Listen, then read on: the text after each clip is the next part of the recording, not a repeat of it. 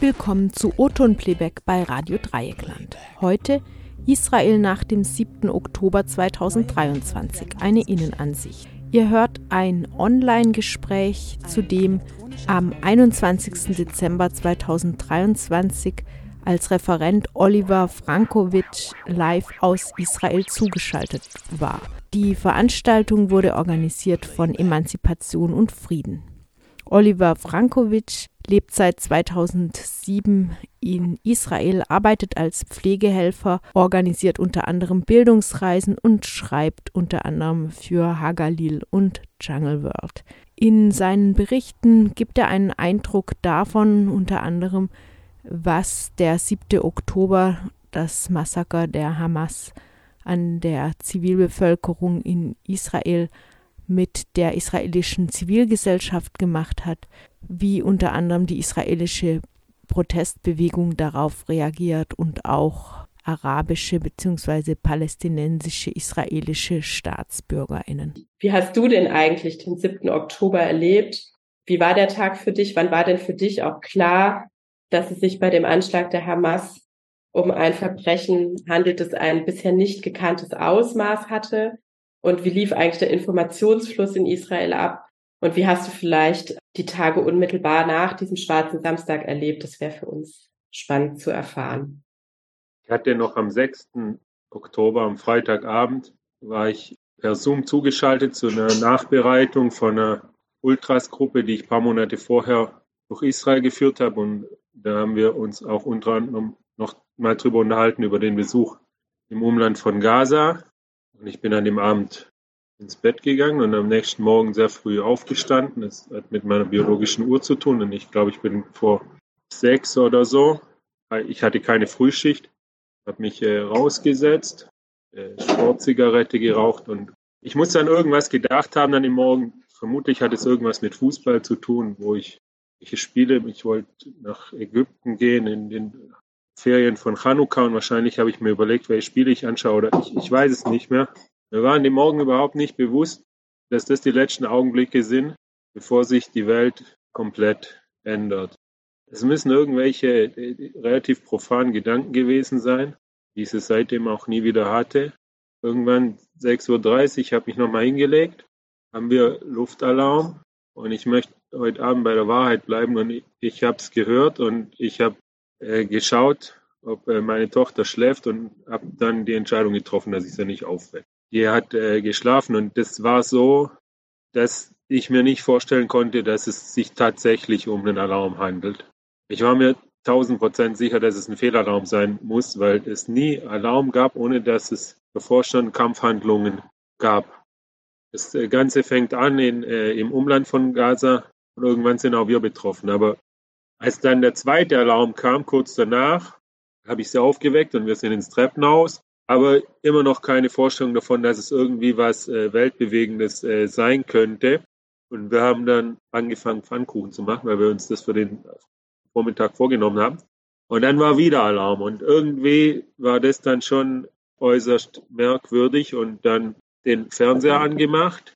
Und das Ganze hat sich dann erst entfaltet und wurde dann mit der Zeit zu einem richtigen Albtraum, wobei die Realisierung nie, nie richtig vollzogen werden konnte, weil immer auf irgendwas, was äh, unglaublich schien, dann etwas noch Unglaublicheres folgte. Ich glaube, für fast alle Leute in Israel, die nicht direkt betroffen waren, so wie wir dies äh, vermittelt mitbekommen haben, war das erste Bild äh, der Pickup, der Weiße, der durchs Derot gefahren ist. Und es war nicht fassbar für mich, warum der ein Pickup durchfährt und warum der nicht von der Armee abgeschossen wird. Und ich war mir sicher, dass das, dass das unmittelbar darauf passieren muss. Aber als sie dann wieder und wieder den Pit Cup gezeigt haben, habe ich das nicht verstanden. Und dann hat es angefangen, dass man in den äh, Facebook-Gruppen, in denen man ist, plötzlich äh, Nachrichten äh, bekommt, dass äh, Terroristen in den Ortschaften sind. Aber das war für mich noch viel weniger vorstellbar, weil ich kenne diese Gegend sehr, sehr gut. Ich habe da viele äh, Bekannte und ich war da sehr oft. Das sind äh, Armeebasen und es war für mich äh, nicht vorstellbar. Also der, man sieht was und bekommt es mit und, und ich hatte die ganze Zeit nur im Kopf, als welche Art von Fake News das sich letztlich rausstellen wird. Und dann diese Bilder von den äh, Paraglidern und dann irgendwann, wo sie den Bagger zeigen, wie er den, den, die Grenze einreißt. Also dann war schon klar, dass es sich um einen Überfall gehandelt hat. Aber wie gesagt, man lebt hier oder hat hier bis zum 7. Oktober in der festen Annahme gelebt, dass die Armee sofort darauf reagiert und dass es nicht mehr sein kann als eine Momentaufnahme.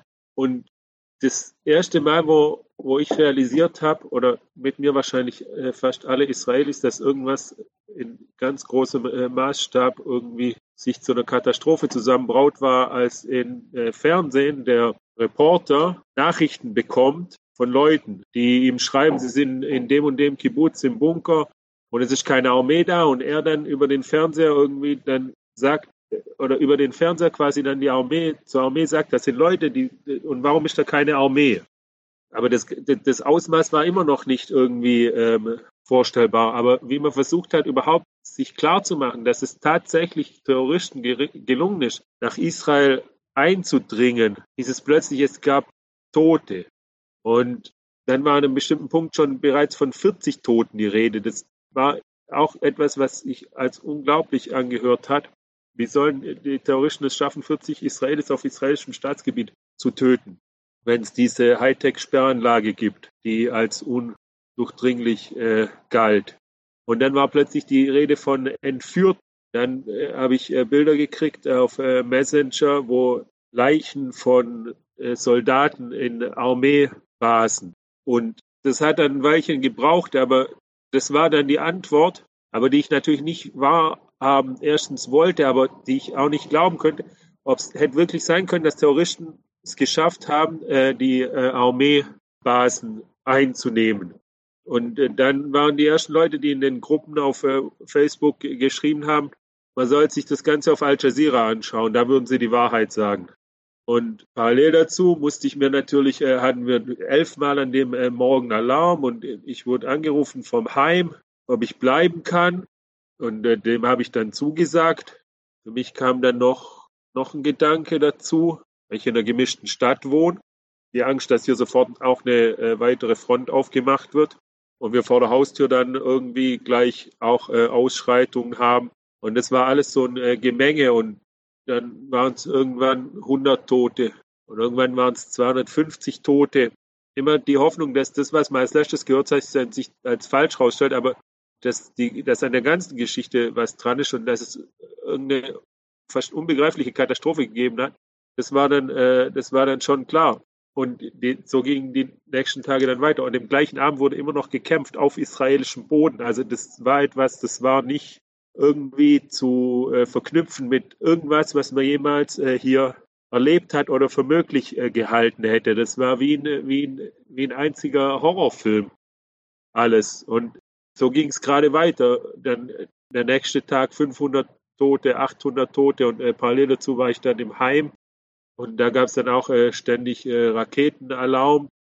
Und äh, meine Tochter war äh, bei mir. Die Schule wurde abgesagt. Äh, Israel hat den Kriegszustand ausgerufen. Es wurde rekrutiert. Das war alles ein anhaltendes Entsetzen. Und wie gesagt, das, das, das Begreifen war nicht möglich oder hing der, der, dem, was passiert ist, immer wesentlich nach. Was etwas ist, was sich bis heute übrigens hinzieht. Ich, ich ich glaube nicht, dass die Realisierung irgendwo schon auch nur halbwegs abgeschlossen ist von dem, äh, was passiert ist. Das nächste, was dann dazu kam, ist, dass es den Bekanntenkreis äh, betrifft. Der äh, Sohn äh, oder der Neffe von einer Arbeitskollegin ist gefallen am 7. Oktober noch. Und äh, von einer privaten Betreuerin drei Töchter wurden umgebracht auf dem äh, Musikfestival. Und wer weiß, was denen davor dann noch angetan wurde. Und dann natürlich für mich, irgendwann habe ich realisiert, das sind Leute betroffen, die ich gut kenne, in, in den äh, Kibbutzim und den Moschawim vom äh, westlichen Negev, die überfallen wurden.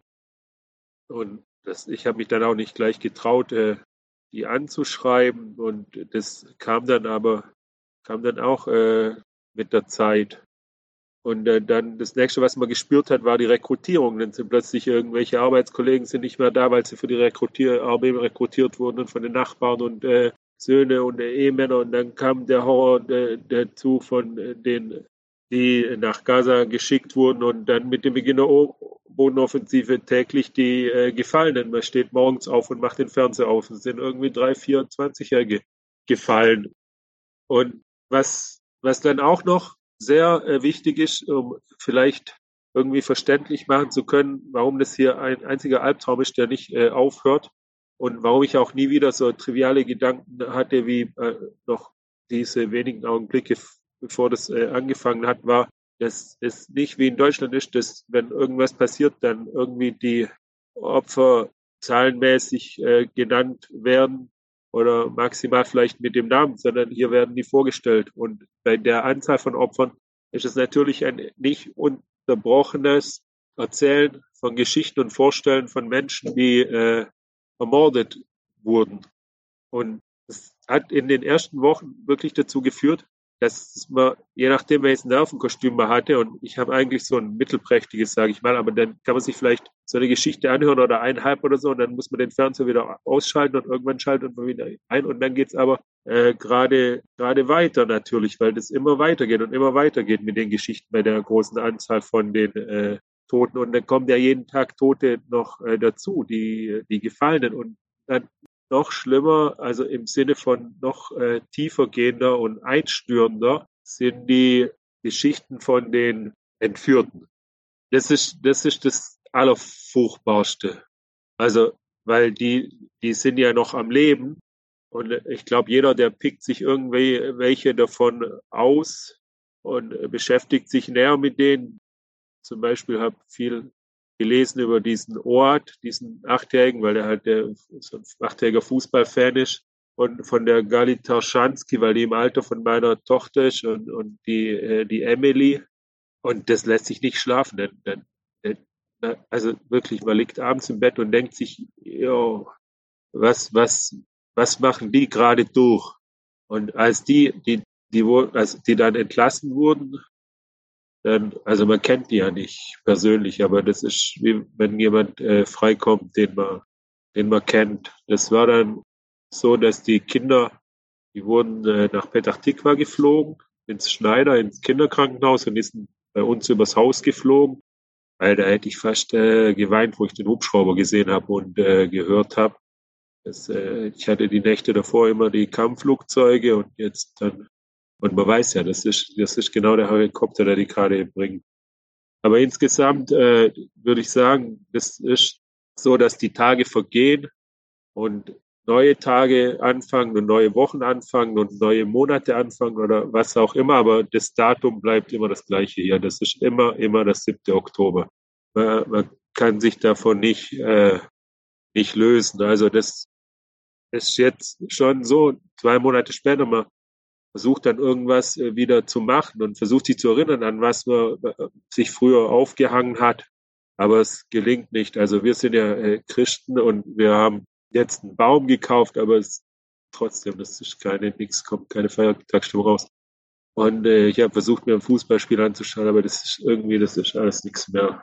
Das ist äh, liegt abends äh, da und es läuft auch den ganzen Tag den Fernseher und man hält sich immer äh, geupdatet und man ist immer die ganze Zeit drin in diesem 7. Oktober, plus die ganzen äh, tragischen Sachen, die seitdem passiert sind und immer weiter passieren. Also wenn man den, man, man wacht morgens auf und das erste ist, man schaut, man öffnet die Nachrichten und es ist alles nur ein Horror. Dann es geht, es geht einfach gerade so weiter, immer. Danke, Olli, für die ähm, ja, sehr persönliche Schilderung dessen, was ihr erlebt habt. Ich glaube, das ist für uns sehr, sehr wichtig und ja, berührt mich auch, wenn ich das höre. Ja, also ähm, kann mir das gut vorstellen. Was ich mich noch gefragt habe, ähm, also der 7. Oktober ist ja praktisch ist nichts mehr wie vorher. Es ist das der einschneidende Moment.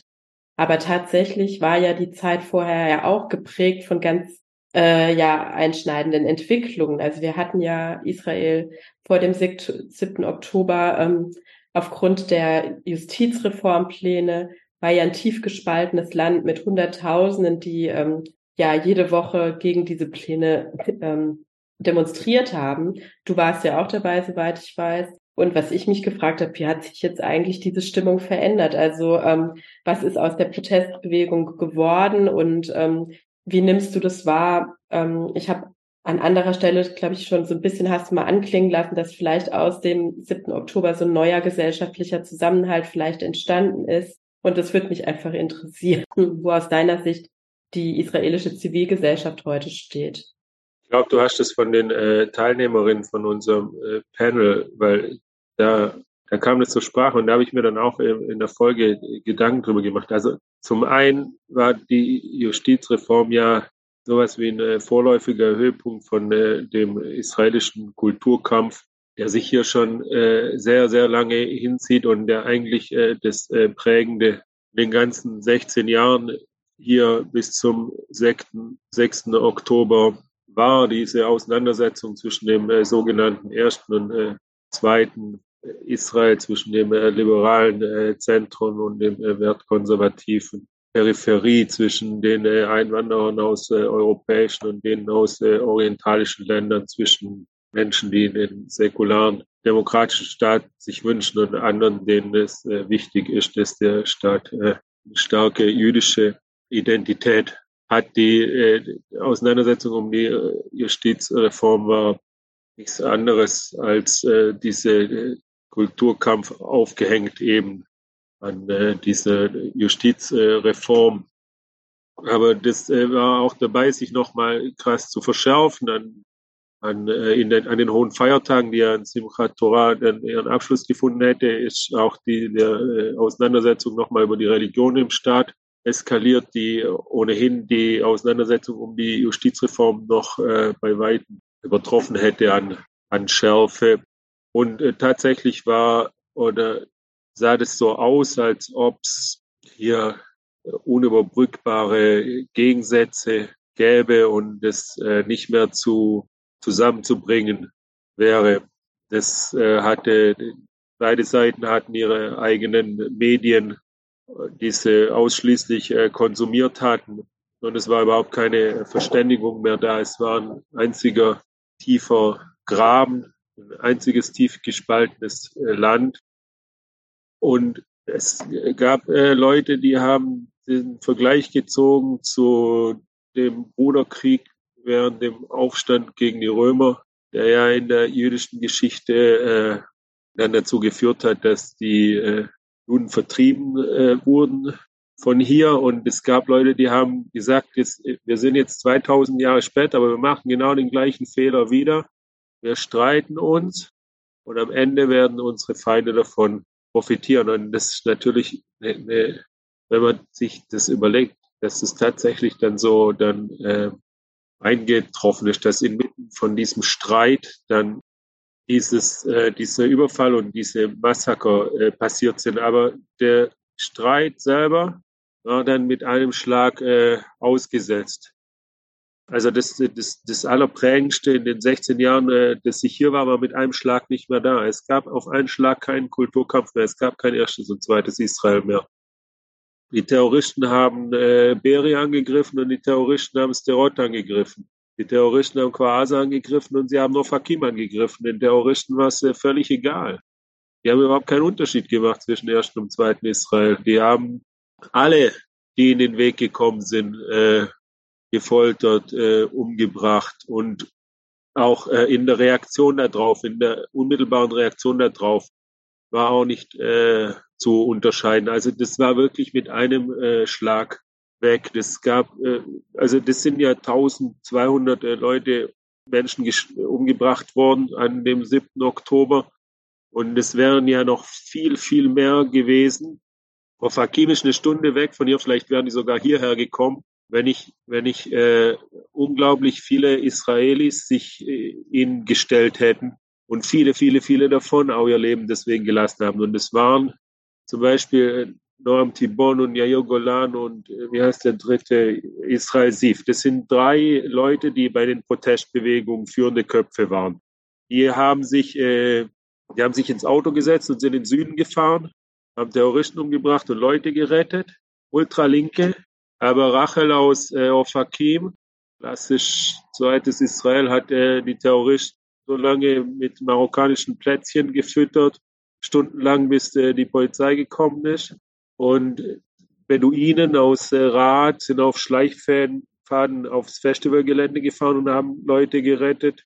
Und der äh, Minister Cohen, also ganz, ganz rechter Rand von der rechten israelischen Regierung, der hat sich in Ofakim der Polizei angeschlossen und äh, sich in den äh, Kampf äh, gegen die Terroristen gestürzt. was auch, das muss man zugestehen, auch wenn man auf der anderen Seite von der politischen äh, Karte sich verortet. Äh, natürlich was war, wo er auch nicht sicher sein konnte, dass er da äh, lebend rauskommt. Also plötzlich war das nicht mehr wichtig. Plötzlich war nur noch die Staatsressort wichtig. Äh, es ist ein materieller Verteidigungsort und also nicht nur die Heldengeschichten, die zeugen äh, da davon, sondern es gab auch, dann wurde rekrutiert und äh, äh gemessen an der Anzahl der Einberufungen haben sich 130 Prozent rekrutiert. Und also das war so, dass Israel dann in die in diesen Krieg reingehen und sie geht halt äh, rein mit einer Regierung, die nicht dafür gemacht wurde, den äußeren Feind abzuwehren. Die wurde dafür zusammengestellt, die Hälfte der israelischen Bevölkerung zu bekämpfen, nicht einen Feind von außen. Und die hat äh, entsprechend dann auch, erstmal war die in Schockstarre und man kann äh, sagen, dass sie versagt hat in den ersten Tagen. Manche Ministerien übrigens bis heute. Aber wer dann sofort eingesprungen ist, sind die Protestbewegungen gewesen. Die gleichen Leute, die eigentlich am Abend auf der Kaplan sein wollten und gegen die Regierung demonstrieren, haben innerhalb von wenigen Stunden, innerhalb von einem Tag eine Infrastruktur aufgebaut. Die haben geholfen, äh, Menschen aus der Kampfzone zu e-, evakuieren.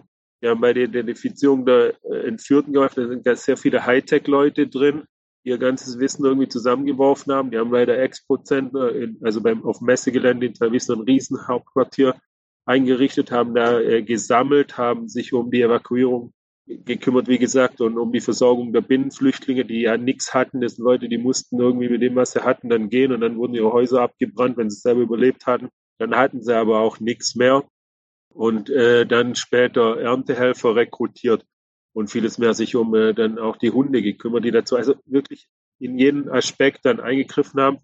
Und diesen Leuten haben sich dann auch äh, also Leute angeschlossen, ja. Und da war es dann auch nicht mehr wichtig. Das waren dann nicht mehr, also die Leute von der Kaplan, aber das waren nicht mehr Leute von der Kaplan, die sich denen dann eingeschlossen haben, um denen zu helfen. Das waren auch äh, dann ultraorthodoxe und das waren Rechte. Und jeder hat halt das Gefühl gehabt, der will äh, was machen. Also tatsächlich war es so, und das muss ich auch ehrlich sagen, hat natürlich jeder dann sich gewünscht, er könnte kämpfen, ja. Jeder hätte sich gern Gewehr genommen und wäre da hingegangen und hätte gekämpft. Aber das kann ja nicht jeder kann kämpfen. Und wer halt nicht kämpfen kann, so wie ich, der muss sich halt irgendwas anderes suchen.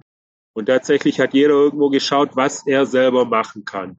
Und das hat, das hat äh, dieses Entsetzen, dieses Gefühlschaos, was ich vorher äh, beschrieben habe, das, das hatte eine unglaublich verbindendes, etwas unglaublich äh, verbindendes, die, diese Sorge und die Angst um die Entführten, die Sorge um die Truppen, dieses Gefühl auch äh, verlassen zu sein, das war so eine Schicksalsgemeinschaft, aber es war auch eine schmerzvermittelte Verbindung.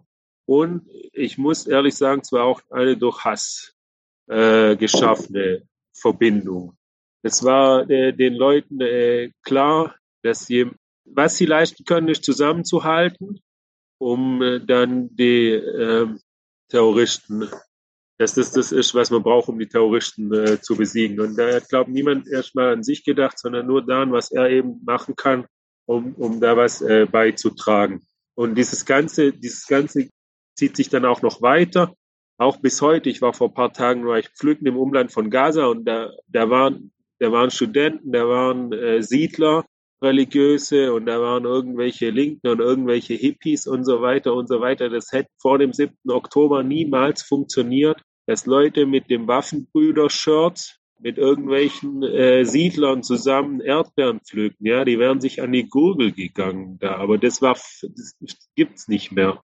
Das äh, ist äh, beim Fußball so. Ja, man sieht heute irgendwie, dass die, das, also man sieht dann eben, wie in, in Gaza dann irgendwie dann Soldat mit Maccabi Tel Aviv Schal nebenein mit Maccabi Haifa Schal sitzt oder Maccabi Haifa oder Hapoel mit Beitar, das hätte es auch nicht gegeben. Das war auch ein Problem noch kurz vor dem 7. Oktober, dass es so viel Gewalt gibt zwischen den Fußballfans und jetzt kämpfen die zusammen und das gibt's nicht mehr. Und am aller, aller klarsten wird es auf den Listen von den Gefallenen. Wenn man sich das durchschaut, dann sind da dann, dann, wo kommen die her? Die kommen aus den Siedlungen, die kommen aus den Kibbuzim, die kommen aus den Städten im Zentrum, die kommen aus den Städten in der Peripherie, die kommen aus den drusischen Städten, die kommen von überall her. Das ist weg, das ist weg, dass, dass das hier dieses und jenes äh, Israel gibt. Oder es war auf jeden Fall für eine lange Zeit äh, völlig weg und, und das Verbinden ist auf jeden Fall immer noch da. Das sagen die Leute hier, dass sie zwei Sachen gelernt haben. Das erste ist, dass sie weniger, dass sie sich weniger auf die Welt verlassen können, als sie dachten, also gar nicht. Ja, das war auch nicht, das war auch, auch jede Vorstellung eigentlich gesprengt, was da passiert ist, wie sich die Welt irgendwie dann äh, gegen Israel wendet. Das hat man sich hier auch nicht so vorstellen können. Das war natürlich kein Geheimnis, dass Israel nicht besonders populär ist in der Welt, aber dass selbst nach so einem Massaker irgendwie man noch irgendwie keine eindeutige Solidarität äh, erfährt von der Welt. Aber das Zweite und noch Wichtigere war eben, dass die Leute erfahren haben, dass sie zusammengehören. Und also man, man hat fast bis zum Kitsch überall dieses Yachat Nenazach. Jede Firma, auf jedem Produkt klebt's drauf, überall.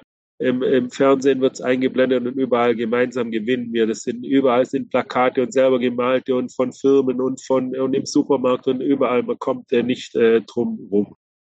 Ja, das ist ähm, ja sehr interessant, wie du das schilderst, wie die, was das für eine Umgangsstrategie ist, die die Menschen da finden und ähm, ich würde gerne an einem Punkt anknüpfen, den du eben angesprochen hast, nämlich ja die Regierung oder eben jetzt auch das Kriegskabinett. Mich würde interessieren, das ist was, finde ich, was im deutschen äh, Mediendiskurs nicht wirklich abgedeckt ist. Also es ist vor allem eine Interessensfrage. Wie, ähm, wie wird das diskutiert? Also ähm, gibt es aktuell schon eine Aufarbeitung von dem, was am 7. Oktober passiert ist? Also wie konnte das, wie konnte das sein, dass diese Bedrohung und auch die Warnungen, die es gab, ähm, ja, dass das praktisch so massiv unterschätzt wurde ähm, und wie vor allem reagiert die Gesellschaft da drauf? Also ähm, wie läuft einerseits dieses, diese Aufarbeitung statt und wie steht es um den Rückhalt des Kriegskabinetts in der Bevölkerung? Also ich habe die Videos gesehen von einer äh, Ministerin, die aus dem Krankenhaus rausgejagt wird, wo sie äh, Verletzte besuchen will. Ich glaube, das ging so ein bisschen viral. Das war ja auch noch ganz am Anfang.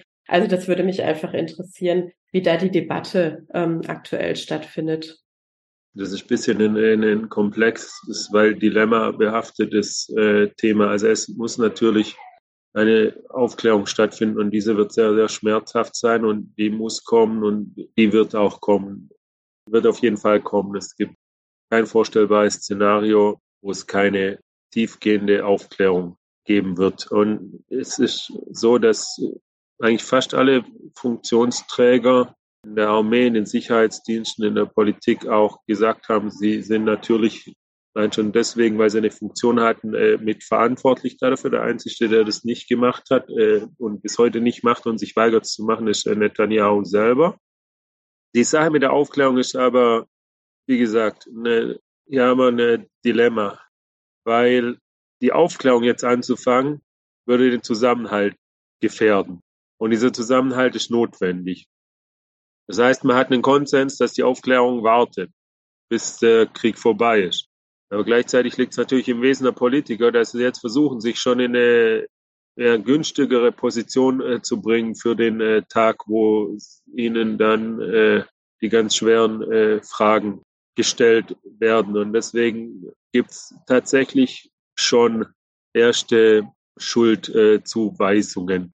Und das ist, das ist ein, äh, eines der, der, der Probleme, vor denen äh, sich Israel auch äh, gestellt sieht. Also dieser ganze Konflikt äh, jetzt in der israelischen, da gibt es äh, so viele Dilemmas und äh, das ist äh, einer davon. Es gibt ein paar Sachen, die schon recht klar sind, also wo, wo, man, wo man schon heute weiß, dass die, äh, dass die zu der Katastrophe beigetragen haben. Das, also es ist natürlich keine Frage, dass die, die, dass der Geheimdienst und der Militärgeheimdienst total versagt haben. Also mehr als mehr als alle anderen äh, Institutionen. Und was man heute auch weiß, ist, dass die Sperrin lange gewarnt haben und aber von den ranghöheren äh, Militärs immer abgewiesen wurden. Und das ist doppelt und dreifach bitter, weil die Sperrin fast alle umgebracht wurden. Das waren die ersten Opfer bei dem äh, Überfall, die, die davor gewarnt haben, dass es äh, passieren wird. Die ersten äh, Anklänge vom, äh, von gegenseitiger Schuldzuweisung. Netanyahu hat Ende Oktober war das, aber den Tag, wo wir die Kundgebung hatten, Samstag auch, irgendwie mitten in der Nacht, was gegen die Armee und die Sicherheitsdienste getweetet, wo so, das war so zu lesen, als ob er denen die, äh, die Schuld die Schuld gibt, äh, unter Druck gekommen und musste das äh, wieder löschen. Sein Sohn hat irgendwas Krasses geteilt äh, gegen die Armee. Und seine Frau ist überliefert, dass er bei einem Treffen mit Angehörigen von den Entführten gesagt hat, äh, mein Mann ist nicht schuldig, der Protest ist schuld. Es gibt Leute in der Rechte, in den äh, Medien, die, die immer wieder durchklingen lassen, dass der Protest schuld ist aus der Protestbewegung selber gibt es Leute, die können sich nicht zurückhalten, irgendwie ständig zu sagen, Netanyahu, Netanyahu, Netanyahu ist schuld und es schaukelt sich gegenseitig oder droht sich auch so ein bisschen hochzuschaukeln. Und wie gesagt, das ist alles nicht gut und alles nicht äh, wünschenswert. Netanyahu hat jetzt eine neue Linie gefunden, für den ist jetzt äh, allein Oslo schuld. Und äh, da sagen seine Widersacher jetzt, naja, der, der hängt sich jetzt so an Oslo auf, damit äh, nicht zur Sprache kommt, wie er über die letzten Jahre und äh, Jahrzehnte die Hamas äh, gestützt hat als Gegengewicht zur Fatah, um äh, der Welt die Unmöglichkeit von dem palästinensischen äh, Staat aufzeigen zu können. Ich, ich lege das jetzt nur dar. Das ist nicht äh, meine und unsere Sache jetzt, das zu beurteilen. Es wird, wie gesagt, es wird äh, alles aufbereitet werden. Aber in der, in der Bevölkerung ist gerade weder Netanyahu besonders beliebt, noch die Oslo-Abkommen, noch die Idee von einem palästinensischen Staat. Landläufige Meinung ist, alle sollen heimgehen nach dem Krieg. Bei Netanyahu ist so, die, ich glaube, zwei Drittel oder so die Israelis wollen, dass er geht und davon aber die Mehrheit sagt auch nach dem Krieg. Aber es gibt schon nicht wenig Leute, die jetzt sagen, es soll am liebsten jetzt schon gehen. Und es gibt noch ein paar, äh, es gibt schon so ein paar kleine, andere kleine Auseinandersetzungen, die sich in einem ungünstigen Fall vielleicht auch hochschaukeln könnten und die vor allem durch den rechten äh, Sender 14 bedient werden, wo die immer sagen, sie wollen keine Politik machen, aber es dann eben doch machen. Und also eine dieser Auseinandersetzungen betrifft äh, die Siedler. Ja. Äh, die einen sagen, die Siedler sind eine Sicherheitsgarantie, schaut es euch an, wären die nicht abgezogen, wäre das nicht passiert. Die anderen sagen, es war so, dass an dem Wochenende war eine Einheit von der Armee eine Kommandoeinheit, die variabel einsetzbar ist und normalerweise immer im Umland von Gaza stationiert war, die war in der Westbank stationiert, weil es da davor, äh, in den Tagen davor ziemliche Spannungen äh, gab. Und da sagt die andere Seite, naja, hätten die Siedler nicht so einen Stress gemacht, wäre die Kommandoeinheit vielleicht nicht dorthin verlegt worden. Aber beide Seiten begeben sich da auch äh, zum Teil in, äh, in den Spekulationen und werden dann oft auch rote Linien überschritten. Aber es ist immer noch so, ja, dass dann die Mehrheit sagt, stopp. Auch Leute aus der Protestbewegung hatten letztens eine ziemlich üble Sache abgesetzt in sozialen Netzwerken, wo sie die äh, den Namen von äh, Gefallenen irgendwie in einem Post gegen Netanyahu und dann war aber auch, das geht zu weit. Also es passiert, aber die Mehrheit ist nicht damit einverstanden mit äh, diesen Auseinandersetzungen. Aber wie gesagt, äh, Leute fangen an, sich in Stellung zu bringen und das ist äh, ne, meiner Meinung nach eine, eine Gefahr.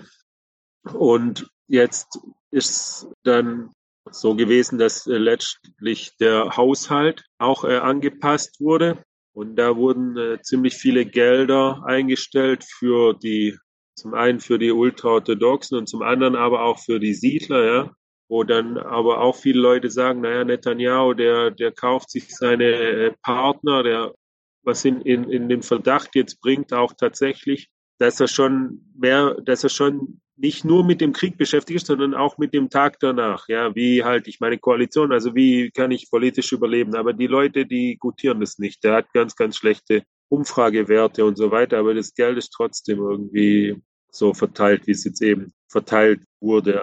Also wie gesagt, das fängt jetzt äh, immer mehr an, auch in Israel Auseinandersetzungen um dies und äh, jenes zu geben. Um, noch ein Beispiel ist der, der, der rechtsradikale Polizeiminister, der will ja den Einsatz von, äh, die Regeln zum Einsatz von Waffen lockern, dass immer die relativ streng sind hier, aber jetzt ausgerechnet als, und dann muss natürlich Netanyahu dafür sein, damit, damit er ihn nicht verliert. Aber wie die Diskussion gerade irgendwie so ein bisschen angefangen hat, ist dieser tragische Zwischenfall passiert in Jerusalem, wo der Kastelmann erschossen wurde, was jetzt also genau dagegen geht. Aber dann konnte Netanyahu das jetzt auch nicht verurteilen. Dann hat er sich dazu hinreißen lassen, zu sagen, naja, so ist das Leben. Und dafür wurde er dann ganz scharf angegriffen. Aber es ist davon auszugehen, dass er, dass er das gesagt hat, äh, weil er eben sonst seinem Polizeiminister in den Rücken fallen wäre, der eben das äh, möchte, dass schneller, dass schneller geschossen wurde. Also das, also so ganz ist das Ideologische halt äh, nicht äh, weg bei den bei den äh, Ideologen. Und es ist nicht so, dass es aber an, an, an Dilemmas auch sonst äh, auch sonst fehlen würde. Also ist damals, als es äh, die Option gab auf eine auf, auf eine Geiselbefreiung als für für Waffenruhe, da gab es auch Stimmen, die gesagt haben, das ist äh, nicht gut, das soll man nicht machen. Aber äh, naja, äh, das gibt heute auch keiner mehr zu, dass er damals dagegen war. Aber da waren auch, äh, da waren auch Leute dagegen. Aber wie gesagt, es gibt ganz viele so Dilemmas, die man hat. Soll man, also viele Leute hier wollen nicht, dass so viele, die sagen, Hilfsgüter nur gegen Geiseln, aber dann sagen die Amerikaner äh, Hilfe nur gegen Hilfsgüter. Also das sind alles, man ist hier ständig vor irgendwelche Entscheidungen äh, gestellt die eigentlich ein Potenzial zu einem ganz großen äh, Konflikt auch haben, aber es gibt gleichzeitig irgendwie so immer noch einen Konsens, dass man nicht will, dass solche Konflikte jetzt äh, groß ausbrechen. Dank, danke, Olli, für den Einblick in die ja, politische Stimmung. Ähm, du hast es vorhin kurz angesprochen, du wohnst selbst in einer Stadt, ähm, die ähm, ja, in der viele arabische Israelis auch leben. Mich würde interessieren, ja, die zwei Millionen arabischen Israelis, also knapp 21 Prozent der Gesamtbevölkerung. Wie gestaltet sich denn jetzt aktuell das Zusammenleben zwischen diesen unterschiedlichen Ethnien? Wie läuft es im Alltag? Wie sind da ja die Linien? Das ist, das ist total äh, interessant. Ich habe 21 hatten wir hier in der Stadt wirklich pogromartige Ausschreitungen, Angriffe, Brandangriffe auf Synagogen, auf Autos. Nachbar von einer Arbeitskollegin wurde gelyncht. Es war lebensgefährlich, abends in die Stadt zu gehen. Du hattest ständig die Hubschrauber und den äh, Blendgranaten und äh, die Raketen, äh, so Leuchtraketen, die sie auf Häuser geschossen haben. Und war, also wenn, würden wir nicht so wohnen, dass wir von, äh, von Tel Aviv kommen, dann direkt im, in die Viertel abbiegen können, die jüdischen, wo wir wohnen, wären wir vielleicht auch äh, für die Zeit äh, weggezogen. Ja. Die arabischen Stadtteile habe ich in der ganzen Zeit gemieden. Und es war dann aber weg. Also das war völlig überraschend, dass es passiert ist. Ich bin jemand, der es nicht für möglich gehalten hätte. Ich habe Araber und die Juden kommen eigentlich äh, besser miteinander aus, als man gemeinhin denkt. Das war mein Eindruck aus von hier tatsächlich auch, von Fußballstadien, aber der hat sich dann als Fehl, Fehlannahme erwiesen. Und aber als es dann vorbei war und es wurde niedergeschlagen von Gruppen vom Inlandsgeheimdienst, das war dann vorbei. Und wir hatten, wir plötzlich hatten wieder das nebeneinander, aber es war natürlich immer im Hinterkopf. Es war schon auch so ein äh, sowas, was man dann nicht vergessen konnte. Und ich habe es vorher gesagt, wie das Ganze angefangen hat. Ich weiß noch in der ganzen ganzen tausend Gedanken, die man dann hatte und mit denen man nichts anfangen konnte, war ein ziemlich starker Gedanke am 7. Oktober, dass es bestimmt jetzt wieder losgeht hier. Und wir wurden dann angerufen und ich bin dann mit meiner Tochter ins Heim und wir waren dann drei, vier Tage da, weil ich da sein musste, damit man bei Raketenalarm mehr Leute hat, die dann den Leuten helfen können. Es waren ja ganz viele Alarme dann und Raketenangriffe in den ersten Tagen und dann waren wir da und sind dann wieder zurück hergekommen, was dann schon ziemlich spannungsbeladen auch war, aber dann war nichts. Es war nichts und es war nichts und es war nichts. Und es ist tatsächlich so, dass es dieses Mal keine Solidarisierung gibt von den Arabern mit den, äh, mit den Terroristen. Und das ist natürlich total interessant für mich jetzt. Und ich habe mich auch mit Arabern drüber unterhalten. Also ich, äh, ich kenne ich kenn ein paar, also die selber nicht mitgemacht, äh, 21, aber die kennen Leute. Und äh, ich habe die gefragt, warum es keinen Stress gibt hier in Ramle dieses Mal. Und die haben gesagt, die sind angewidert von dem, was da passiert ist das gibt keine, uns wird es auch nicht geben, hat er gesagt. Es wird keine große Solidarisierung geben. Also noch, das war jetzt noch vor einiger Zeit und das war so gesagt und so ist es auch. nicht hier und nicht in Lot. Und das war schon das Epizentrum. Ja, wenn sowas ist, dann fängt es schon hier bei uns an. Nicht in Haifa, nicht in Akku. Und das ist schon, das finde ich schon interessant, ja, wie die, äh, wie die Araber hier in Israel irgendwie angewidert sind von dem, was die Hamas gemacht hat. Aber die, oder manche, manche Exilpalästinenser in Europa, manche eben nicht. Ja, das ist schon verrückt, wenn man sich das mal, äh, wenn man sich das mal überlegt. Das stimmt, ja. Da sprichst du einen ganz wichtigen Punkt an. Ich, äh, jetzt, mir, mir fällt dazu gerade noch was ein, was ich auch noch in Anknüpfung an die letzte Frage dann noch äh, zur letzten Frage nachtragen kann, aber was auch zu der Frage passt. Es gab vor einigen Jahren eine Auseinandersetzung hier in Israel, ziemlich scharf geführte über das Nationalstaatsgesetz, ja. Und wer damals äh, sich total verletzt gefühlt hat, waren die Drusen. Es gab äh, große Proteste von den äh, Drusen, die sich zurückgesetzt gefühlt haben. Und es gab die israelischen äh, Rechten, die gesagt haben, naja, das ist aber nicht so, wie ihr das versteht. Die haben denen so versucht zu erklären, dass sie das Gesetz einfach nicht richtig verstehen. Und jetzt sind bei den Kämpfen so viele Drusen schon gefallen, dass, also das ist ein Konsens hier, ja, auch, das ist, das ist auch was, das wurde so scharf gestritten um dieses Nationalstaatsgesetz und plötzlich gibt es einen Konsens, dass es so nicht richtig war, ja man kann das nicht machen. Man muss die Drusen auf eine Stufe stellen mit den äh, Juden hier, weil die sich in gleichem Maße rekrutieren und in gleichem Maße auch äh, fallen in den Kämpfen. Hm, ja, das stimmt. Und, und die, also das ist, das, das vielleicht, ich weiß nicht, ich kann mir den Tag danach nicht vorstellen. Ja, also wie gesagt, wir sind noch nicht so weit, dass wir aktualisieren können und realisieren können, was passiert ist. Wir verstehen nicht, was jetzt passiert und natürlich hat keiner irgendwie eine Ahnung davon, wie der Tag danach aussieht. Ich kann mir das nicht vorstellen, aber das ist vielleicht was, was man im besten Fall mitnehmen kann, dass man diesen, dass man diese, dass man diese Auseinandersetzungen irgendwie in äh, Relation auch auch bekommt. Nicht nur die Drusen, auch die Beduinen. Die Beduinen, von den Beduinen sind auch so viele umgebracht worden am 7. Oktober und andere Beduinen haben äh, Heldentaten vollbracht.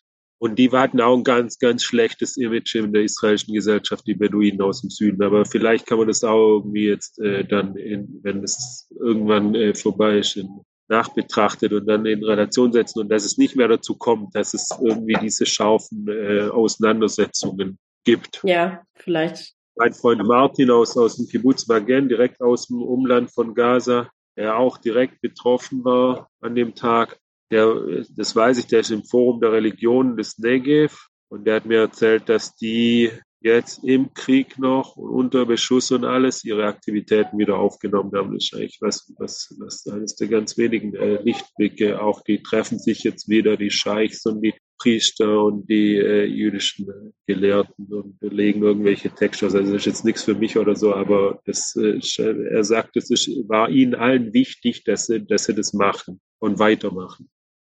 Ja, ähm, eine Frage aus dem Chat, die sich hier so ein bisschen anschließt, ist ähm, die Frage, wie steht jetzt eigentlich die Situation in der Westbank gerade? Zeichnet sich das ab, dass das zu einer zweiten Kriegsfront werden könnte? Wie, ja, wie ist es da gerade? Also das israelische Militär geht hart vor gegen die Hamas in der Westbank und es gibt jede Nacht äh, Einsätze gegen deren Hochbogen. Uns werden äh, Befehlshaber von der Hamas in, in der Westbank gefangen genommen und, äh, und neutralisiert. Also die, die Israelis gehen da sehr gewaltsam vor gegen die Hamas äh, in der Westbank parallel zum äh, Vorgehen gegen die Hamas im Gaza. Also es gab selbst einen Luftschlag in Jenin. Das ist auch was, was ich glaube vor zehn Jahren oder so das letzte Mal passiert ist oder vor 20 Jahren. Und jetzt, also ich habe vorher von Dilemmas geredet, da gibt es jetzt ein ganz großes Dilemma auch. Was sollen die Bewohner von der Westbank wieder eine Erlaubnis bekommen, hier zu arbeiten oder nicht? Das, das, das, hat, das ist auch wieder so, so, eine, so eine Auseinandersetzung, die, das, die auch das Zeug zum ganz, ganz großen Streit hat. Ja. Zum einen sagt äh, Galand und äh, sagen die äh, Top-Militärs, ja, sollen arbeiten, das ist gut, das ist gut für die Sicherheit. Aber Viele äh, Politiker sagen auf keinen Fall. Und das äh, wird jetzt auch interessant äh, zu sehen. Also das, das, da, das, da wird gekämpft in der Westbank, aber das ist nicht gelungen bisher der Hamas, die äh, breite Bevölkerung zu mobilisieren.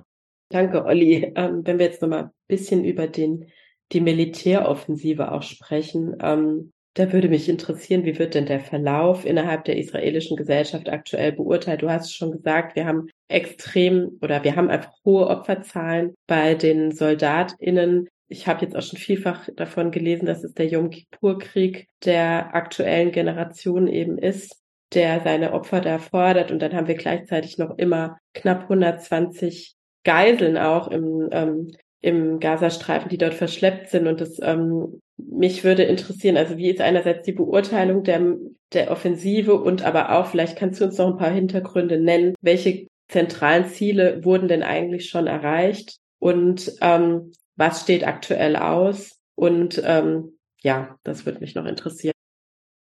Also, obwohl die Armee natürlich äh, eine der Institutionen ist, die versagt hat am 7. Oktober, ja, hat die Armee den vollen, vollen Rückhalt der Gesellschaft. Das war immer schon so und das konnte jetzt das Versagen am 7. Oktober auch nicht brechen, auch weil man weiß, dass die Armee das auch aufbereiten wird. Und natürlich, und das darf man nie vergessen, es ist die Armee des, äh, des Volks. Ja? Es ist der Bruder, der Vater, der Mathelehrer. Es ist, äh, das sind äh, aber vor allem die 19, 20, 21-Jährigen, die dort sind. Und da gibt es natürlich keinen Haushalt in Israel, der nicht jemanden aus dem äh, Familienumfeld, aus dem Freundeskreis hat. Auch wir, wir sind nicht äh, hier, wir, also ich habe ja meine, ich habe ja keine, keine große Familie hier oder also nur meine Tochter, aber wir haben halt auch äh, Bekannte und Freunde und ich kenne wirklich auch so viele Leute, die jetzt äh, in Gaza sind und dort äh, kämpfen. Also das ist äh, überall gegenwärtig die Sorge um die Truppen und trotzdem wird es hingenommen ja, weil man äh, weiß um die Notwendigkeit der Ausschaltung von dieser Gefahr. Man hat viele Operationen gehabt und nie irgendwas erreicht, im Grunde. Ja.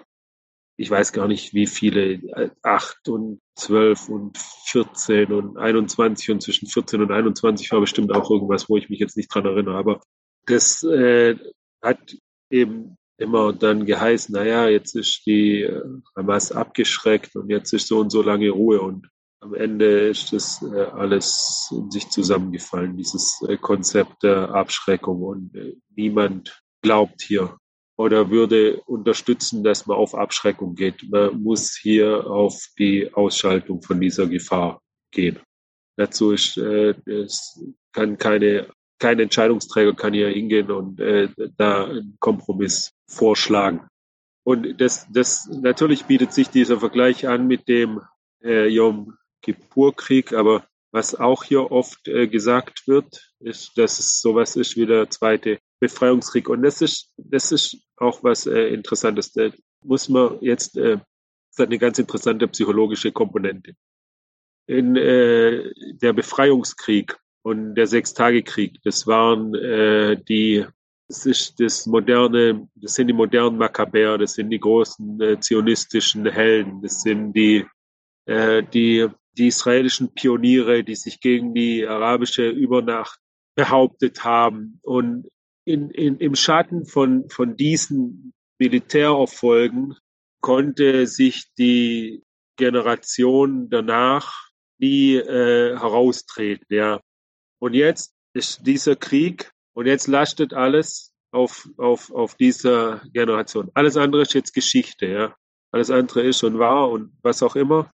Und jetzt haben wir hier, und das ist nicht irgendwas Kleines, ja, sondern das hält halt mit mit den ganz großen Kriegen. Nicht nur, nicht nur hier. Also 2016 im Oktober, und es müsste ungefähr zur gleichen Zeit gewesen sein, also sieben Jahre vorher, hat, äh, haben die, hat man, hat die Befreiung von Mosul angefangen und die hat, glaub, wenn ich richtig mich erinnere, bis Juni oder Juli gedauert. Das hat ewig gedauert, diese Stadt äh, zu erobern. Und Mosul hatte keine unterirdische Stadt. Die hat nicht diese erste und zweite und dritte Ebene von Tunnels und, und nicht jedes Haus war vermint und mit Sprengfallen besetzt und so weiter. Es ist eine der größten militärischen Herausforderungen überhaupt, der sich diese Generation jetzt stellen muss. Und die ist jetzt total rausgetreten aus dem, aus diesem, aus diesem äh, Schatten von der, von den Generationen äh, davor. Und äh, alle Berichte, die hier kommen, also natürlich gibt es ja auch Militärzensur und so weiter, aber es ist ja nicht so, dass man den Leuten nicht begegnet, ja. Die haben dann irgendwann haben, die kommen die raus für ein oder zwei Tage und ich sehe die auch dann im Heim. Dann besuchen den Opa und den Onkel und so weiter. Und dann kommen die quasi mehr oder weniger kommen vom Schlachtfeld zu uns ins äh, Heim. Das ist auch, aber auch jedes Mal sehr emotional. Da gibt es dann auch äh, Leute, die dann, also wenn die die nur sehen, äh, dann äh, weinen und so. Aber hier ist wirklich, hier ist das Schicksal von dem Land lastet gerade auf den Schultern von, von 20, 21-Jährigen, die in, äh, die in Gaza, die in Gaza kämpfen. Und das, äh, das dann natürlich ist aber auch das zweite, was, was die ganz, zweite ganz große Gefühlsregung ist natürlich die Sorge um die Geiseln. Es wurde jetzt, äh, das war sehr, sehr emotional, als die, äh, als es, als äh, die Geiseln befreit hat oder befreien konnte, also als die freigelassen wurde. Man interpretiert das hier als äh, Ergebnis von äh, militärischem Druck, dass ohne den militärischen Druck das nicht äh, möglich gewesen wäre. Wenn es so wäre, dass sich das widerspricht, das wäre das allergrößte Dilemma für Israel. Ja? Wenn man sagen würde, die, die Offensive, die äh, gefährdet die Freilassung. Das ist ein, das, das wäre das wär, das wär ein fürchterliches ähm, Dilemma. Und ich habe gesagt, das, äh, das Fallen Soldaten, das kommt in allertragischsten äh, auch äh, Zwischenfällen wie die wie das äh, die versöhnliche Tötung von diesen äh, drei äh, Geiseln. Also das ist alles so dieses dieser nicht äh, enden wollende Albtraum und naja, was, also man sucht natürlich dann auch äh, diese, diese Meldungen, diese, die einem dann Hoffnung machen, weil, also dass man die, die Ziele dann tatsächlich auch erreicht. Also das zieht sich ja schon ziemlich lang hin, jetzt schon dieser, dieser Krieg und wird sich noch ziemlich lange hinziehen. Man hat äh, viele Befehlshaber von der Hamas äh, ausschalten können. Ich glaube, äh, Jabalia ist jetzt, hat auch mehr erklärt, ist jetzt restlos besetzt. Eine, also neben äh, die Hamas-Hochburg in Gaza-Stadt, in Secaya kommen die Truppen auch voran und fangen jetzt an, auch die, die Tunnel zu bekämpfen. Aber das ist alles, das kann nicht aufhören jetzt. Das wäre immer noch kein Sieg. Es gibt bevor die Hamas nicht äh, völlig zerstört ist und die Geiseln befreit ist, gibt's kein, äh, kann Israel nicht von einem äh, Sieg reden und es wird auch nicht äh, akzeptiert. In Israel sind 120.000 Flüchtlinge, gerade Binnenflüchtlinge. Da kehrt kein Mensch zurück, wenn die Hamas äh, im Gaza bleibt und die Hisbollah, und darüber haben wir noch gar nicht geredet, dann, dann im, im Norden bleibt. Also wenn die, wenn die nur geschwächt werden, dann wird da kein Mensch zurückgehen und da wohnen. Deswegen ist vielleicht der Vergleich mit dem Befreiungskrieg auch passender als der Vergleich mit dem äh, mit, mit dem Yom Kippur-Krieg, weil äh, okay, das Land wird nicht dran zerbrechen, aber das wird, aber was ist das für ein Land, wenn in manchen Gegenden kein Mensch mehr wohnen will, weil es eben zu nah an den an den an den Feinden äh, dann äh, dran dran ist. Ja, da hast du recht. Also das führt uns zu einem anderen Punkt jetzt vielleicht mal so ein bisschen von der Binnenansicht weg. Ähm, die Frage ist ja, also wir haben ja ähm, die Reaktion der Verbündeten, wo jetzt einfach finde ich, die Stimmen lauter werden ähm, und Israel zu einer Mäßigung aufgerufen wird. Und die Frage ist natürlich, das kam jetzt auch im Chat, einmal die Frage nach den globalen Reaktionen ähm, auf die Debatte, aber eben auch auf dieser Druck, der da dazu kommt. Welchen Einfluss hat das? Wie beeinflusst es das weitere Vorgehen? Ja, also ich finde, man hört es aus den USA aktuell recht deutlich und ähm, das würde mich einfach interessieren, was du dazu zu sagen. Also die Debatten, äh, die geführt werden und die Debatten, die hier geführt werden, die unterscheiden sich, weil sie einen anderen äh, Fokus haben. Ich, also ich, mir fällt es auf, wenn ich äh, deutsche Medien äh, oder amerikanische Medien Medien lese, aber das wisst ihr ja, was da geschrieben wird.